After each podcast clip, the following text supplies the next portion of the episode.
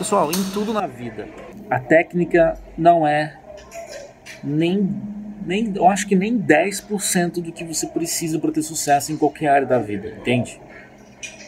Técnica como nos investimentos, por exemplo, eu conheço criança de 8 anos que sabem técnica, que sabem operar.